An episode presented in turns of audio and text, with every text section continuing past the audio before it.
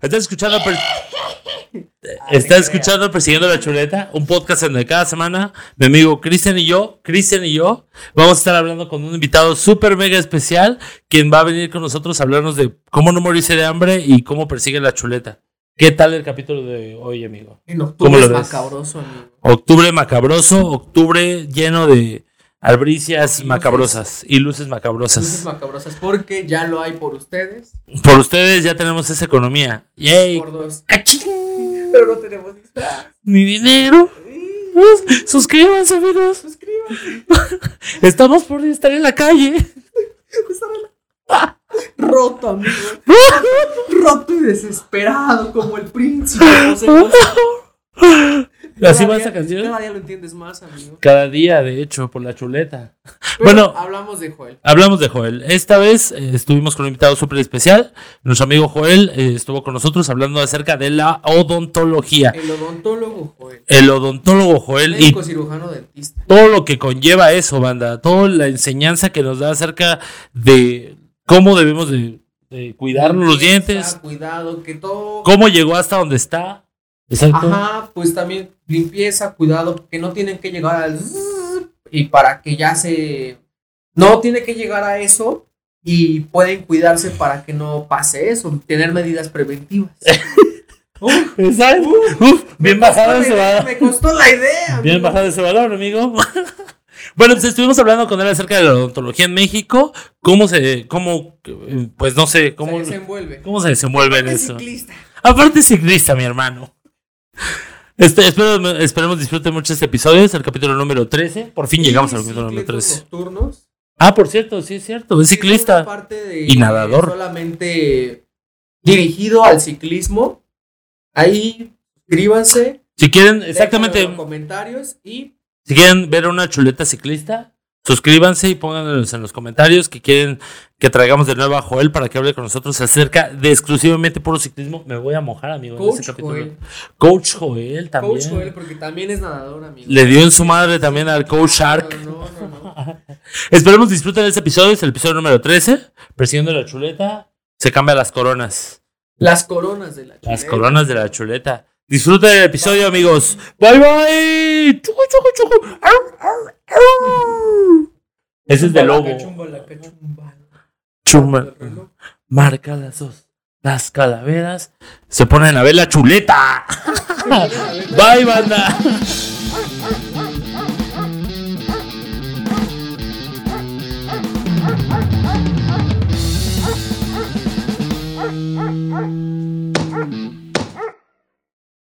Pues chuleteros, gracias una vez más por estar con nosotros. El día de hoy, Bienvenidos al jueves chuletero. el, el día de hoy tenemos un buen de fuerza porque está con nosotros mi amigo Joel. ¿Qué tal, Joel? ¿Cómo ¿Qué estás? tal? Mucho Albricias, ya lo admiro. Ah, ya lo vi. Sí. Te dio tu day, Claro amigo. que sí, amigo. Mi mero mole desde que llegamos. No, no, no. Ya se mojó, no lo ven, pero ya está bien mojado el pobre hombre. ¿Tú cómo estás, amigo? ¿Qué tal la mañana? Ah, hoy, amane hoy nos amaneció como más soleador, ¿no? Nos amaneció de madrugada, amigo. ¿Qué tal está como para agarrar ruta? Bien, bien, bien. Ahorita está perfecto el clima. Es porque está fresquecito y soleado. Entonces, es buen, buen momento para rodar. Órale.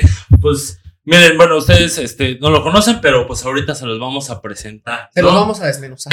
No sé, bueno, ya has visto la chuleta en algún momento, ¿no? Sí, claro, por supuesto. Ok, bueno, siempre tenemos como una pregunta, igual como para que te desestreses y Ok, pienses que estás en tu casa, ¿va? Ok, ok, ok. Ok, venga de ahí. ¿Por qué odontólogo y no mecánico de bicicleta? Eh, es que la bicicleta, a pesar de que llegó en mi momento desde la infancia, eh, no lo veía yo como un negocio, como y lo sigo viendo sin, no lo veo como un negocio en este momento. Yo, yo personalmente, aunque sí lo es, en un taller mecánico es muy, este, pues es un oficio bastante bueno. Eh, pero en su momento yo siempre quise ser médico desde niño, entonces, eh, pues bueno, surgió esto de la odontología y, y- y por eso yo no veía la bicicleta como una forma de vida, una forma de, de- de ganarme la vida. Y, y en cambio, el ser médico o odontólogo sí lo veía así. Entonces, eso ya viene después, cuando yo veo que la bicicleta es un medio de transporte y también puede ser, eh, ponemos una tienda o ponemos algunas otras cosas, puede ser un negocio también, una forma de vida, pues eh, ya lo empiezo a ver así. pero este, es por eso, ¿no? O sea, para poder subsistir, yo pensé más en una profesión Ajá. que en un oficio. Que también es una buena pasión, ¿no? Claro, claro, por supuesto, no, está padrísimo, está padrísimo. Me, me encanta, la bicicleta te mueve. Te mueve para Oye, bueno, y dices que está desde tu infancia la bicicleta. ¿En qué momento como que la... Espera, dificultades Ya. técnicas. Listo, ya, ya, ya. Perdón. ¿En qué momento, bueno, eh, en tu infancia tenías la bicicleta, ¿en qué momento la retomaste con Pues- ahora tu profesión? ¿En qué momento lo... Fí- Fíjate que fue algo muy curioso. Yo, la bicicleta yo nunca la dejé. Durante toda mi vida ha estado conmigo, ¿no? Desde que, desde que era niño. Era un mamá- apache. Sí, fíjate, pues, he tenido muchas, ¿no? De- desde que era niña, de que, de que mamá me las compraba, pero eh, era curioso porque yo andaba en bicicleta, pero yo nunca tuve la idea o nunca tuve esa visión eh, de ser un ciclista urbano. Yo veía como un juguete para mí, ¿no? Y que mi mamá me mandaba las tortillas o al mandado, yo iba con la mi bici. bicicleta, ¿no? Que antes se podía, o antes se podía más. Eh, ahora ya es un poco más eh, peligroso, o más que peligroso, pues sí debemos tener más cuidado, ¿no? Con los niños, sobre todo. Entonces, para mí era algo como muy, muy divertido subirme a la bicicleta.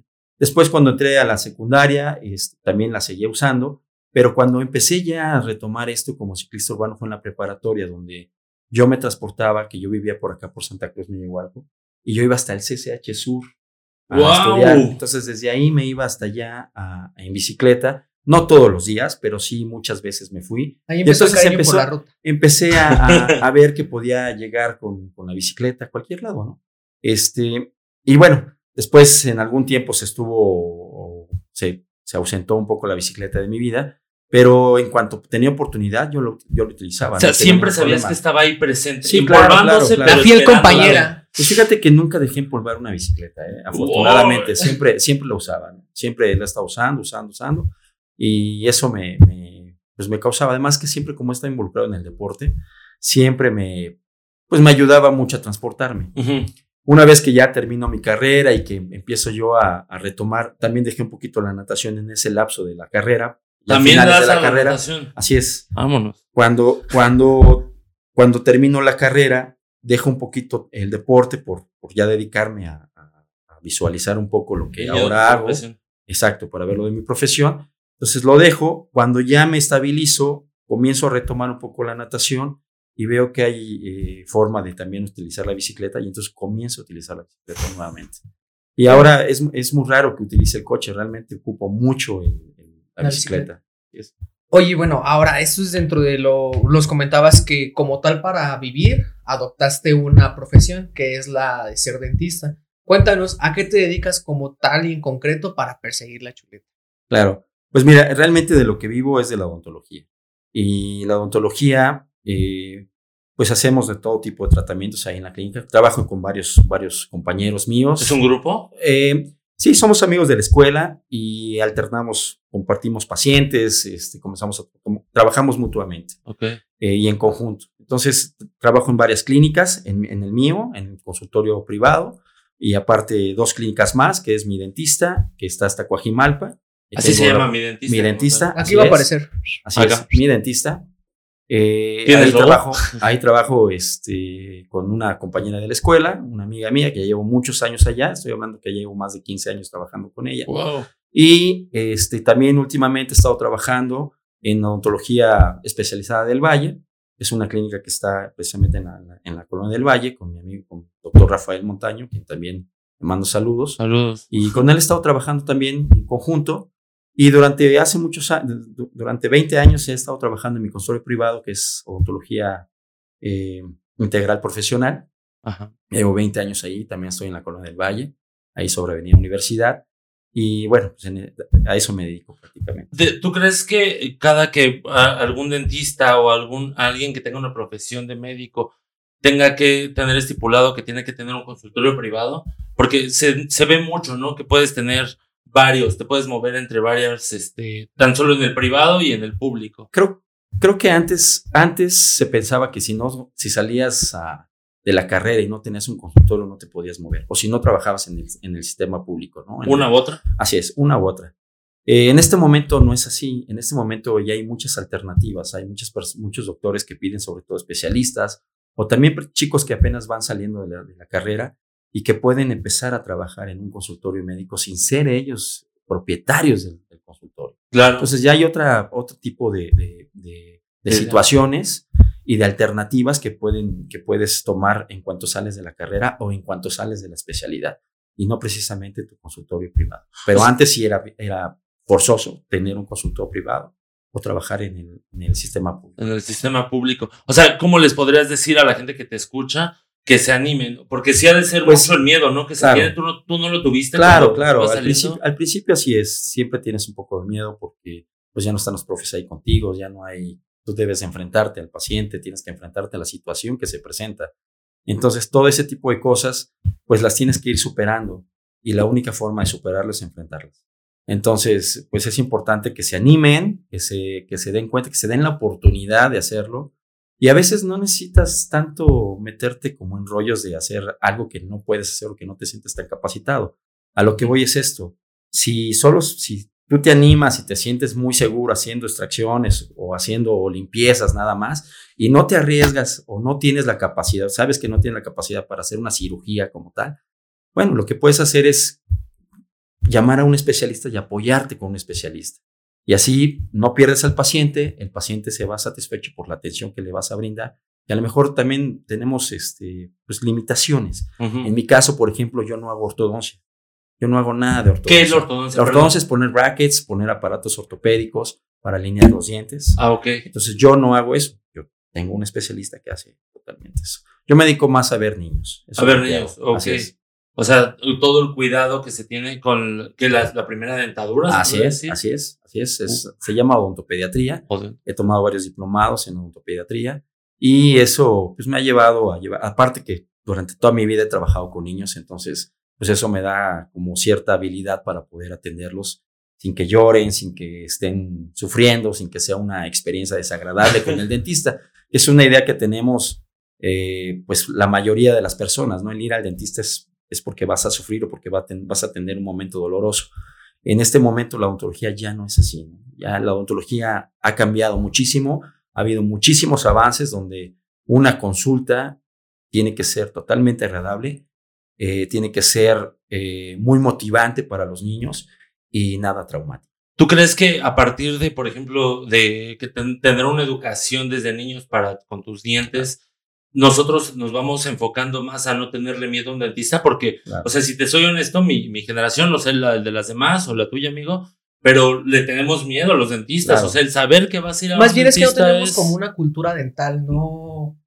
O sea, es algo. La dentadura termina siendo hasta en ciertos puntos algo hasta irrelevante para muchas personas. como lujo, tal vez. Podría, Ajá, o hasta lo ven como un lujo. ¿Cómo lo has visto tú para.? Fíjate que es un tema complicado porque, en, como tú dices, en las generaciones pasadas, en mi generación, por ejemplo, yo no recuerdo que mi madre me haya llevado al dentista, ¿no?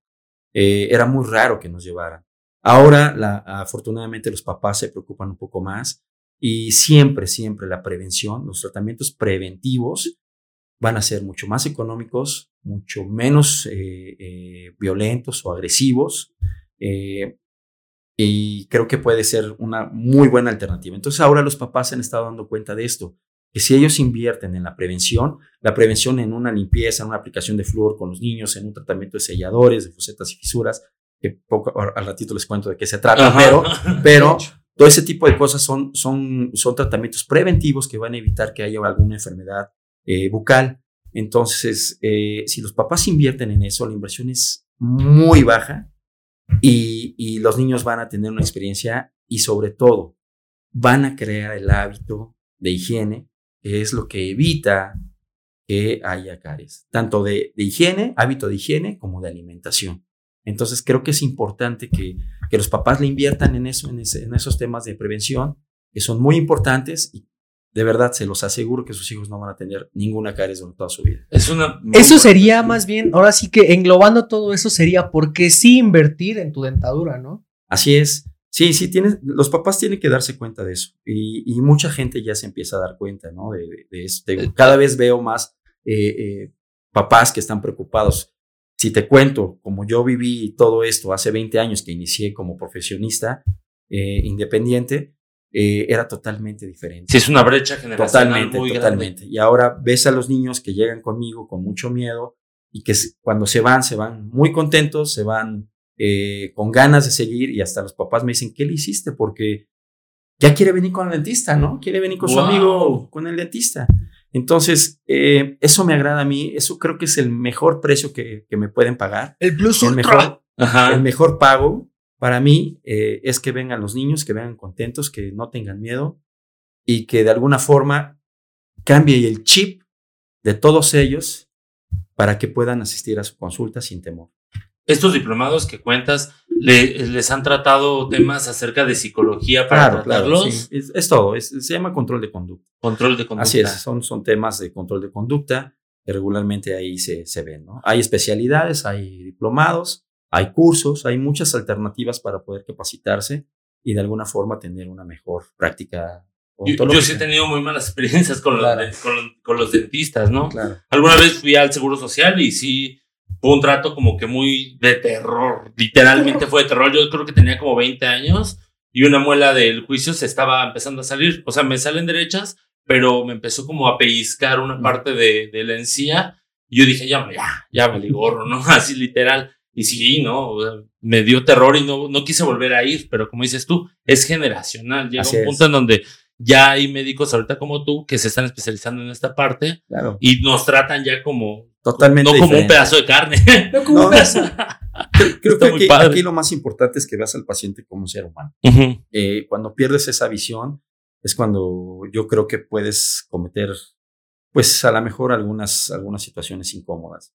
Pero lo ideal es que tú veas siempre al paciente como un ser humano que siente, que, que de alguna forma pues va, va a tener eh, molestias o va a, responder a esos estímulos. Entonces, si él tiene una experiencia donde no le duele, a pesar de que haya sido un tratamiento eh, quirúrgico o un tratamiento endodóntico, eh, donde regularmente también se supone o tenía, se tenía la idea que siempre había dolor, pues ahora es totalmente diferente, ¿no? Entonces creo que eso es lo importante. Eso haría que volviéramos a ir, ¿no? Sí, claro, claro. Creo que la, creo que la gente empieza a dar cuenta de esta situación. Y creo que no es, la odontología no tiene por qué ser una consulta eh, dolorosa, ¿no? En algún, digo, en algunos momentos sí hay un poco de molestia, pero se puede controlar sin problema. La molestia se puede controlar. No es muy agresivo en este eh, aspecto, ¿no? Sí, se tiene que controlar y hay muchas técnicas ya, hay muchos instrumentos, hay muchos eh, materiales que te facilitan ya este tipo de Órale. Bueno, hablando un poquito más acerca de, nosotros como pacientes, ¿no? ¿Cuánto te puede costar un accidente dental de fin de semana? Ups, Haz de cuenta que de repente tú estás en tu casa, estás dormido y de repente te habla alguien, oye, ¿sabes qué? Fui a una fiesta y pues me aventé el borrachazo. Eso yo creo que todos. Me caí en el lavabo, lo rompí y aparte me rompí tres, todos los que nos ven, lo más seguro es de que tengan un amigo, o sean ustedes, si, si es que no tienen un amigo, es, que les haya pasado algo por el estilo. Es difícil hablar de costos, pero. Bueno, no un costo como tal, pero sí. ¿Cuánto podría? sobre, más que el costo económico, creo que es el costo, el costo físico, el costo anatómico, porque a pesar de que hay muchas maneras de, de hacer una reconstrucción estética donde no se ve absolutamente nada y que quede como si fuera tu diente natural, a pesar de eso, pues un diente natural no se compara nunca o nunca se va a comparar con tu con una prótesis cualquiera que sea. Ajá. Entonces, lo recomendable es que no sean borrachazos. Pero bueno, entiendo que es muy frecuente. A mí me ha pasado mucho, por ejemplo, en las albercas, es muy común que se avienten y se peguen los dientes y se fracturen. Pero esto puede ser eh, dependiendo de la gravedad. Hay personas que se rompen solo el borde incisal, que es borde, prácticamente el borde del diente, que es, muy, que es eh, reconstruible con una resina. O también me ha tocado que se parten prácticamente el diente donde llega el nervio, donde está el nervio expuesto y entonces hay que hacerle la endodoncia, hay que hacerle, ponerle un poste, ponerle una corona estética, todo este tipo de cosas que claro implica un poco más de, de, dinero económico. De dinero. Así es. Y también, bueno, no es lo mismo que te des un borrachazo a los, bueno, un clavado en, te rompan los dientes a los 6, 7 años, ¿sí? Que te pase esto cuando ya tienes 40 o 50 años, ¿no? También depende mucho de eso. ¿Qué será por los primeros dientes? Sí, claro, por supuesto, es un diente joven, es un diente, cuando son de niños y si hay un accidente, cuando hay un diente joven, hay más posibilidades de que se recupere sin hacer tanto, tanto este tratamiento. trabajo. Sobre todo un tratamiento eh, eh, pulpar o un tratamiento endodóntico donde implica ya algo eh, que le va a afectar en un futuro. Para toda la vida. ¿no? Exactamente. Entonces no es lo mismo, ¿no? Te- tenemos que evaluarlo mucho, hay que evaluar qué es lo que se puede hacer para poder tratar de, de conservar ese nervio, ¿no? Lo, Ok. más, lo más que se pueda. O sea, el chiste es salvar el nervio y Así ya es, lo demás es. es. más estético. Pues ¿no? es más Ajá. estético, se puede, se puede reconstruir de alguna forma, pero si se salva el nervio sería sensacional. Te digo, no es lo mismo tener un tratamiento endodóntico a los 8, 7, 9 años a que ya lo tengas cuando tienes 40, ¿no? Porque te va a afectar en algún momento. Uf, Entonces, eso es, eso es, pues esa es... eh, la indicación, ¿no? No se emborrachen tanto y si se emborrachan, procuren no caerse y si van a nadar, no caerse. pro- procuren dónde van a caer. Oye, o hablando también de caídas, sabemos que tienes un grupo de ciclismo llamado Cletos Nocturnos. así es, así es. ¿A cuántos les has como que intervenido? Ah, ¿Les has metido cuchillo muchos, ahí muchos para- cletos van conmigo. ¿En serio? Muchos cletos van conmigo a atenderse, lo cual me da mucho gusto y les mando muchos saludos a los cletos. Saludos, Saludos. Cletos. Este, eh, sí, sí, muchas. eh, Fíjate que esto es algo curioso, pero la recomendación siempre es tu mejor carta de presentación. A veces le invertimos mucho a, a publicidad y a cosas de este tipo que, que- que nos ayudan para tener más, más pacientes, pero en realidad creo que la, la, la recomendación es algo, es la mejor recomendación que te pueden, este, que te pueden dar, la mejor Tu publicidad. trabajo. Así es, la mejor publicidad que te pueden dar. Pues van de boca en boca y te van, te van diciendo. Entonces, sí, tengo muchos cletos que van. No solo cletos. También tengo alumnos que van con, de la natación que van conmigo, este, amigos de años que también van conmigo. Entonces, eh, todo esto se va como, es una cadena. Es Englobando. una cadena. Sí, además tu trabajo habla por ti, ¿no? Claro, Exacto. claro, claro. En, cualquier es. rubro, mientras hagas bien tu trabajo, Así eso es. se va a ir repitiendo y repitiendo. Cadena de bienestar, amigo. Cadena, es. de, cadena bienestar. Es una cadena. Órale, qué padre. Pues no sé, ¿quieres empezar a dar al. Ahora sí, mira. es que ay, está, bu- está bueno el chisme, está bueno el, está bueno el caldito. Ah, ahí te va. Te hago parte de el hueso de la chuleta. El hueso de la chuleta es esta sección en la que. Ay, Te faltó brazo, amigo. está. Ya. Este, es esta sección en la que nosotros te hacemos, bueno, yo te hago preguntas incómodas y aquí es una o es otra. Tienes que elegir cualquiera de las dos opciones, no es como que un, "Mm, esto a mí no me pasa, o no, yo no soy tan, yo soy más diestro que eso, no, no, no. Tienes que elegir. Sí, es que sí suele pasar. Ahí te va. Es benevolente. ¿Qué te dolería más perder? ¿Tu bicicleta en una caída o perder los dientes de enfrente? ¿A claro. qué me refiero con esto? Tú vas tendido, tú vas a toda velocidad, en plena, no sé, carretera. Pon tu, ajá. Ajá. Y de repente, bueno, sale de esas piedras inesperadas porque, jaja, Ciudad de un bache, México. un bache, un Sí, bache. claro. Ajá, Ciudad de México. Este, ah, si sueltas la bici, no le va a pasar nada a la bici, pero pues te vas a ir de mera boca. Pero si no sueltas la bici, te vas a ir arriba de la bici y la vas a, vas a destrozar el, el mar. Es full carbon, así tal cual, y de repente. bye. Specialized. no, yo, yo creo que 100% cuidaría más los Más los dientes. Sí, totalmente. ¿Te totalmente. han- te- Sí. ¿Tú has, te han intervenido alguna vez a ti? Sí, claro. en esa por parte? supuesto, por supuesto. Ajá. Sí, claro que sí. Este, y, y de alguna forma yo te lo digo por experiencia de, de todo, de, de tra- de como dentista o como ciclista, yo te digo que es mejor conservar los dientes que conservar tu bicicleta. Tu bicicleta. Ah, Desgraciadamente hemos tenido eh, varios accidentes ahí. Bueno, han tenido mis compañeros, no exactamente en las rodadas de cletos, pero sí han Ujú. tenido algunos accidentes andando solos, donde se han eh, eh, fracturado los dientes y han recurrido conmigo. Y te decir que en muchos de los casos hemos podido salvarlos eh, sin ningún problema, pero en otros pues es complicado ya por la situación y los tenemos que extraer. Oh, Entonces, pues siempre te digo, por más hermosa que sea la prótesis, siempre es una prótesis. siempre Entonces, no deja de ser entonces, algo externo. y la bicicleta, como quiera que sea, pues la puedes recuperar ahorrando un poco más de tiempo y todo, y te vas a comprar otra mejor bicicleta. Entonces, creo que es importante que mejor piensen. en- Salven los dientes, amigos, Así por es, favor. es, Fíjate, Denle prioridad. Denle prioridad a los dientes. Aquí hay una, una pregunta como que te quiero hacer. Dime. Em, Alguna vez en la bicicleta yo me caí, se rompió lo que es el manubrio Ajá. y tuve la clavícula, se me zafó la clavícula. Me decía el doctor en, en- en esta parte, ¿no? Que era una, un accidente de deportistas.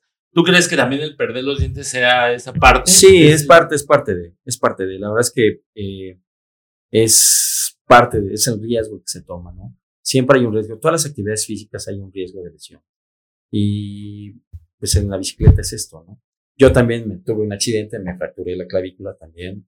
También Fue- estuve exactamente como tú me lo estás Uf, comentando. Son amigos de clavícula. Así es. Y de la misma, mira. Y, y déjame decirte que estuve tres meses sin, sin poderme mover. Este, bueno, dos meses más o menos y un mes ya de rehabilitación.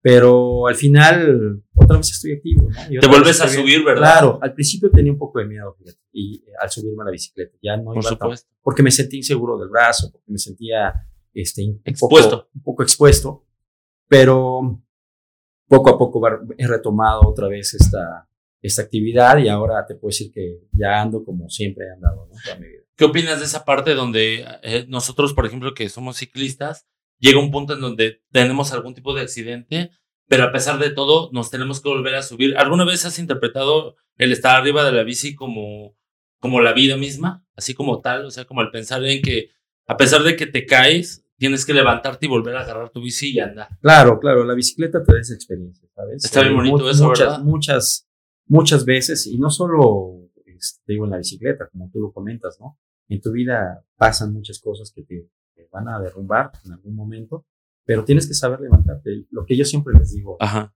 y les digo a mis hijas también, ¿no? Cuando estaban aprendiendo a andar en bicicleta, les decía, si te caes, te levantas, te sacudes la tierra y te vuelves. Y a darle. Y entonces eso, Oh. eso creo que lo entendieron bastante bien. Afortunadamente se han caído pocas ocasiones, no graves, algo muy sencillo, pero igual en, un momento como que sí se sienten y comienzan a llorar, pero inmediatamente se suben a, a la bicicleta. Y eso, eh, pues de alguna forma, lo, lo- el mensaje que le das es que tienes que ser fuerte, ¿no? Tienes que, ser, tienes que enfrentarte y de alguna forma tienes que superar esa, esa Oh, qué bien. Oye, por lo que entendí, bueno, retomando lo, bueno, de tu grupo, son más de ruta, ¿no? No, fíjate que no, nosotros lo que fomentamos es el ciclismo urbano. Este, regularmente andamos en la ciudad, todos los martes salimos a partir de las 9 de la noche. Eh, lamentablemente ahorita por la pandemia se ha suspendido y, y todavía no sabemos cuándo vamos a retomar, pero eh, lo que hacemos nosotros es eh, paseos en la ciudad eh, nocturno. En esos paseos, por ejemplo, ¿qué preferirías? Ay.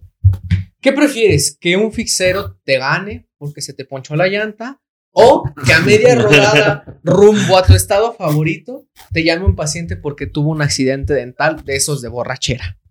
Híjole, eso es complicado, ¿sabes? Porque sí me ha pasado que de repente estoy lejos y tengo que venir. Eh, Mira, af- afortunadamente, este, siempre trato de atender las- a los pacientes, ¿no? Eh, fíjate que en esto del ciclismo urbano, a, a comparación del ciclismo competitivo, es algo muy curioso. A pesar de que sí hay competencia dentro del ciclismo urbano, Ujú. eh, y sobre todo cuando van a carretera, eh, pero siempre hay un, un sentimiento o una, una sensación, ¿cómo decirlo? Pues sí, es... Todos los ciclistas que van a este tipo de, de rodadas saben que tienen que ir con el grupo o con la persona que vas. Nunca deja solo a un compañero. Es algo, es un, es un lema, es una filosofía de todos los ciclistas urbanos. Todos los que van, todos tienen que regresar. Eh, eso es algo que, que no lo inventé yo, todos los grupos ciclistas siempre lo han hecho y eso es algo bien padre, lo que no pasa en el ciclismo eh, competitivo. Lógicamente, pues ahí tienes que ganarle al otro. A ¿no? todo. O sea, no es criticable, al contrario, pues es parte del juego. Entonces, eh, esa es la gran diferencia. Eh, entonces, cuando, cuando vamos a carretera y salimos, todos vamos juntos, todos regresamos. ¿De acuerdo? Y, y si me llama un paciente, lo que hacemos es esto, que yo regularmente digo, ¿saben qué? No puedo llegar ahorita, pero denme tanto tiempo, que es el tiempo que, que yo calculo que voy a tardar en regresar. Y discúlpeme, pero voy a ir de ciclista. Voy a tener que ir de ciclista. Y discúlpeme, ¿no? Entonces, Power Ranger. de repente me ha tocado, me ha tocado llegar con, con mallas, atender con mallas. Vámonos, qué orgullo, chihuahua. Entonces, pero bueno, son situaciones que, que, se presentan y que los pacientes entienden de cierta forma. No siempre lo hago así, ¿no? Claro. No está bien, pero, pero en algún momento lo he llegado Pero a qué hacer. cómodo fue. Sí, sí, sí, pero también para mí es un poco complicado porque, Bueno. pues bueno, llego, llego, también llego sudado, llego, llego, Sí. llego mal, ¿no? No llego en, en perfectas condiciones. Entonces, por darle la atención oportuna y rápida, este, ahora también depende mucho de la situación. Si ellos, si es una atención que requiere eh, prontitud y urgencia, entonces pues me voy así. Si no, pues bueno, voy más tiempo para pasar a casa, bañarme, tomarme el tiempo. La producción, la producción. Sí, claro, pero Que bueno. no se pierda el misticismo. Pero, pero los pacientes lo entienden bastante bien, ¿sabes? Y también creo que, que eso es parte de, de esto, ¿no? Que ellos ven que, que- que se les da la atención, que son atendidos, pero también comprenden que, bueno, estoy tan, tan cerca como para poder. Claro, se, le- se le da, rápida, ¿no? se le da su prioridad, ¿no? Claro. Mientras Es lo que platicábamos con Andrea. Le das la prioridad a las personas porque están pagando un servicio, pero a la vez es como de, pues también yo soy humano. De este lado también me pueden pasar cosas y Tengo Claro. hobbies, ¿no? Ajá. Tan solo Claro. lo estoy haciendo. Yo creo que a lo que la pregunta que se refería a mi amigo del fixero es que no sé si te ha pasado a ti que vas solo, haz de cuenta que no vas en una rodada, tú tienes una de ruta, ¿no? Sí Así. sabes como que el- Soy la montaña, competencia, la competencia que se tiene entre los fixeros y los ruteros en, en Sí. las calles, ¿no? Sí, claro. ¿Qué opinas de eso? Porque aparte es entretenido, porque es como el América Chivas de los ciclistas. Claro. En serio, sí, es el mero mole. Es divertido, es divertido. La verdad es que es divertido siempre y cuando pues, nos expongan, ¿no? Eso, es parte también de, porque también a veces por, por irte picoteando. eh, Por ir ratoneando. Puede- ¿no? Exacto, por ir ratoneando, pues creas ambientes eh, pues un poco inseguros. Entonces, pues es importante que sí lo hagan. La verdad es que yo también lo he hecho en alguna ocasión. ¿Cómo no? O sea, lo, lo tienes que hacer. Si no, no eres ciclista. Sí. Pero vamos, es importante que sepan que, que tienen que cuidarse, ¿no? Ante todo está su seguridad. Eso es algo importante. Y sí, bueno, pues si me gana, pues ya modo, me ganó, ¿no? no, no. Sabes, creo que aquí lo importante es, es saber perder. Ajá. Y, y, y el deporte, cuando estás inmiscuido en el deporte como, como yo lo he estado, pues en algunos momentos a mí me tocó perder, ¿no? Y en algunos momentos me tocó estar en el podium sin problema. Entonces, creo que eso te va enseñando mucho a, a también como soltar ese tipo de cosas, no frustrarte por alguna pérdida. Ajá. Y, y creo que eso es lo que debemos de aprender, ¿no? A no, a no tener esa frustración. Para que no te afecte. O sea, sí, mejor prepárate más, practica más, eso es más para poder hacer. no Así es. Así es, así es. Entonces creo que eso es lo importante. Ok, bueno, a ver, eh, podríamos como que irnos directamente al caldo, amigo. No sé si está. ya estamos- estás tardando, amigo. ya-. Ya estás tardando, yo digo. En, en lo personal, por ejemplo, em, ¿por qué le, por qué sí a la bicicleta? ¿Por qué le dirías tú a las personas que nos están eh, viendo y escuchando sí a la bicicleta, sí a cambiar ese hábito de, de dejar un poco El el transporte, transporte, público. y, y- y pasarnos a esta parte más bonita que es el ciclismo. Porque es más rápido, me ha pasado, con tiempos lo he medido, porque, em, pues no sé, todo, te da ejercicio, llegas con más energía. Hay muchas veces en las que yo he ido a trabajar yéndome en transporte y llego más cansado que si fuera en bicicleta. Claro.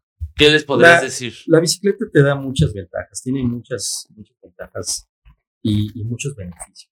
Ujú. Eh, como tú ya lo mencionaste un poquito, te da salud. Te da salud. Eh, en este país, lamentablemente, pues padecemos mucho de diabetes, hipertensión, problemas cardíacos, eh, obesidad, que Obesidad. son, que son temas por son, son de alguna forma enfermedades que se les da con más frecuencia a personas que son sedentarias. Entonces, el hecho de moverte, eh, creo que crea este, este hábito y, y elimina o por lo menos disminuye mucho el riesgo de que padezcas estas enfermedades. Ahora, no solo es el tema de salud, también es el tema de ecología o ecológico. ¿no? La, bici- la bicicleta no contamina.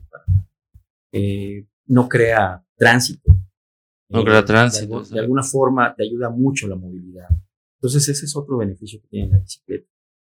Y otra cosa que mu- es muy importante, si ustedes se suben a la bicicleta, van a sentir una libertad, una Uf. sensación tan agradable El aire. que los va a llevar a su infancia cuando aprendieron a andar en bicicleta Y si no saben andar en bicicleta, y si aprendieron ya de grandes, si todavía no aprenden, súbanse. Créanme que van a tener una experiencia que no la van a poder eh, olvidar jamás en su vida.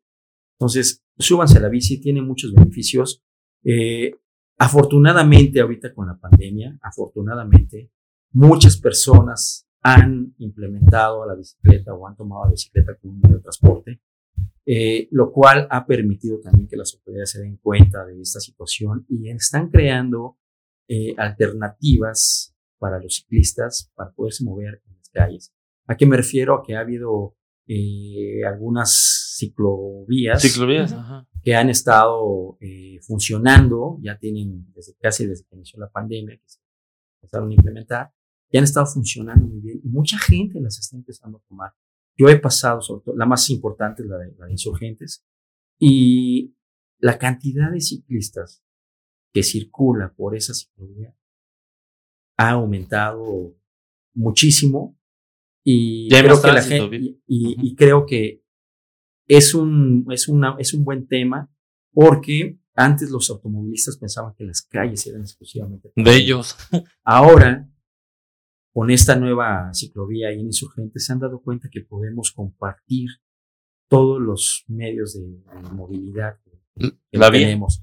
Así es, las calles son de todos, no son solamente de los automovilistas. Muchas, he visto muchos comentarios en los que la gente, los automovilistas, dicen que están invadiendo su espacio por dejarles un carril a los ciclistas, que eso no debe pasar, o por dejarles un carril al metrobús, que eso no debe pasar. Pero en realidad la calle es de todos.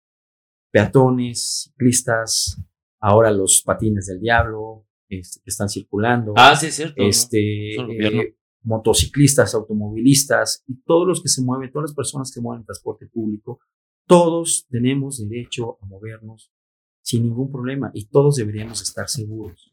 Eh, lamentablemente, pues tenemos esa idea, ¿no? Yo también antes de, pensar realmente como ciclista urbano, pensaba que las calles eran de los automovilistas, ¿no? Y ahora que he tenido ya desde hace varios años, tengo la oportunidad de moverme y de, de sentirme ciclista urbano, eh, quiero decirles que, me he dado cuenta que todos podemos compartir y todos, todos cabemos en la ciudad. Que lo importante es que tomemos conciencia y nos podemos conocer. Estamos compartidos, ¿no? Sí, es, Oye, eso es importante. Y también, bueno, complementándole al, complementándole al caldito, eso es para las personas que son ajenas a la bici, que aún no han adoptado ese medio de transporte. Ahora, para las personas que ya lo tienen, ya tienen ese medio de transporte, ¿cómo los incitarías a que se unan a un grupo como Cletos Nocturnos, a dar el siguiente paso de, saber, ya no solamente que sea el, el transporte, el transporte sino el gusto. Ajá, exacto. Lo padre de Cletos Nocturnos que yo que yo veo y que a mí me agrada y que, de alguna forma este, creo que es lo que me motiva, es el hecho de conocer la ciudad por la noche. El hecho de conocer, a veces vivimos en esta ciudad, es una ciudad, es un monstruo, es un monstruo que tiene rincones y zonas que jamás has conocido. Estoy segurísimo de eso. Por mucho que te muevas en la ciudad, te vas a dar cuenta que hay muchas zonas que no conoces. Parques, museos, casas, avenidas, que son emblemáticas y que de alguna forma van a significar algo en tu vida. Entonces, el hecho de, ir a cletos nocturnos o a cualquier otro grupo, no, porque hay muchos grupos nocturnos, eh, el hecho de, pasear en la ciudad en la bicicleta es una experiencia totalmente diferente a moverte en la ciudad para ir al trabajo, para ir a la escuela o para ir a tus actividades normales. Es totalmente, es desestresante, totalmente. Eh, convives con mucha gente, conoces a mucha gente, ¿sí? He, visto hasta personas que ahí se enamoran y se casan y... ¿Cómo y entonces, ¡Qué bonito! Entonces, hay muchas historias. No, bueno, en plena rodada, pero sí, sí he conocido casos de, que se conocieron ahí. Ah, se conocen y comienzan a tener una, una relación y a mí eh, eso me agrada mucho, ¿no? Eh, otra, pues encuentras muchos amigos, mis mejores amigos están han sido también de ahí. Eh, y bueno, son este tipo de cosas que tú estás conviviendo. Y te digo, el, vivir la ciudad es totalmente diferente, es totalmente diferente. No hay tanto tráfico.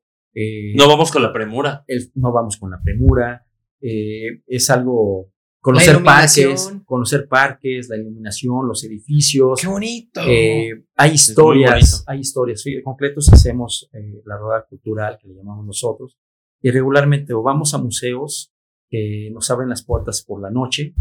También hacemos esta rueda cultural también es llegar a un a un sitio histórico, no solo los clásicos como el Palacio de Bellas Artes o algo, sino Ajá. también hay muchas casas o muchos edificios que tienen historia y que de alguna forma eh, son, son cosas que, no, que a veces no sabemos. O sea, llegar, por ejemplo, a Roma y ver a una, una, una casa que fue habitada por algún personaje histórico y compartir esa historia, a la gente le gusta mucho. Entonces eso Te es... llevas la experiencia. Tú te, Exacto. tú te haces esa tarea de investigar. Pues hay, eh, somos un grupo, estamos ahí en el grupo y hay personas que lo hacen. En este caso lo hacía mucho nuestro amigo Alex Uriño. Hola, él, Alex. él- él lo hacía, eh, él lo hace muy bien, es algo que funciona bastante bien y, y creo que les gusta mucho a los clientes. Les gusta mucho a los clientes escuchar las historias de, de estos sitios emblemáticos. Qué padre.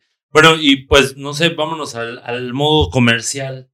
¿Qué te, ¿Qué te gustaría decirles? O sea, ¿tienes algunas redes sociales? Sí, claro, Eh, claro, claro. Van a aparecer Búsquenos- ahí, pero pues ¿cómo te puedes decirlas. Nos, nos pueden buscar en Cletos Nocturnos como en todas las redes sociales, ya sea en Facebook, Twitter, Instagram, en- en fe- en- también en YouTube tenemos un canal de Cletos Nocturnos Órale. y este y bueno pues ahí subimos toda la información.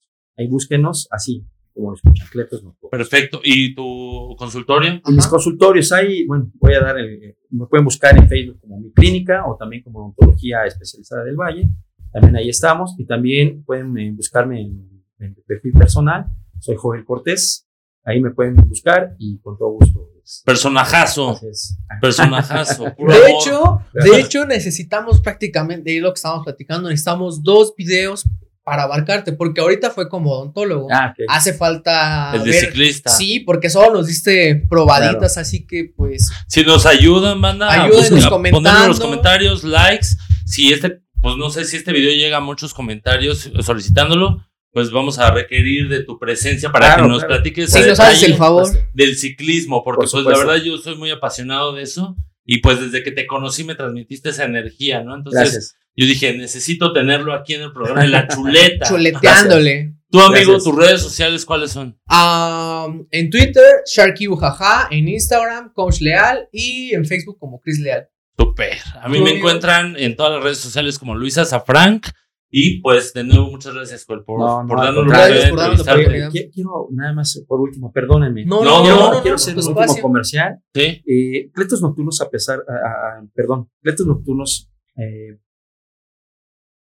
comentamos mucho el ciclismo urbano en toda esta, en esta situación, pero también hacemos otro tipo de actividades que son actividades sociales. En este momento tenemos eh, una, una actividad, un programa que se llama Apoyo Critero, donde donamos despensas a todas aquellas personas que han perdido su empleo por la pandemia, porque no han podido trabajar, porque son personas vulnerables o porque las mismas autoridades les han limitado un poco sus espacios para poder hacer sus labores eh, como regularmente lo hacían. Entonces lo que hacemos es regalarles una despensa a todas esas personas que están en situación de crisis. Eh, si ustedes conocen a alguien que, que tenga esta situación en la que puedan, eh, que tengan un poco de dificultad para, para conseguir recursos para alimentarse, pues que nos manden un mensajito a nuestras redes sociales y con gusto les hacemos llegar una despensa. Wow. Y si Y si quieren también- donar, Y si también quieren donar, también mándenos un mensajito en redes sociales. Y con todo gusto, nosotros vamos hasta donde ustedes nos indiquen. Vamos por, las, por la despensa. ¿Qué pueden donar? Son cosas muy básicas. Arroz, frijol, lenteja, leche, este, sopas, Enlatados. eh, enlatados, aceite. aceite, azúcar, sal, todo este tipo de cosas que son víveres que se ocupan, galletas, cereal. Eh, ustedes pueden, ustedes elijan, no hay cantidad, desde una caja de cereal es, es este, indispensable para nosotros, es de mucha eh, importancia. Entonces, va sumando, va sumando. Si ustedes quieren donar, háganlo. De verdad, no saben las historias tan trágicas que tenemos por esta pandemia. Algunos de nosotros tenemos la fortuna de tener todavía una chamba, de, tener, de poder trabajar, pero muchas personas, desgraciadamente, no, no, no, lo tienen. Entonces, pues ayudemos un poquito, es un granito de arena que ponemos y, y créanme que es bien lindo dejar esta, Huella. ayudar, ayudar Marca. a estas personas y, y dejar es- esa huella, como dices, en, en- en las personas que no están solas, que de alguna forma hay personas que todavía se preocupan por los demás. Que eso es algo que nos hace falta mucho en esta sociedad, pensar en los demás, que no sean solo, solamente para nosotros. Venga. Entonces, pues si pueden apoyar, les agradecería mucho y ahí contáctenos, por favor.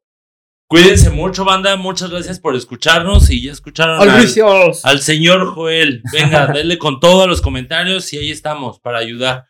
Gracias por un jueves chuletero más. Gracias por todas esas suscripciones que ya tenemos. Ya son un buen. Ya perdí la cuenta, amigo. Hay Ya que echarle, ahorita, ahorita le volvemos a checar. Ahorita le echamos número, pero muchas gracias por le todo ese papel y corazón. Y pues estamos para ustedes. El siguiente jueves nos vemos. Gracias por estar con nosotros. Cuídense mucho. Bye. Bye. Nos vemos. Bye, gracias.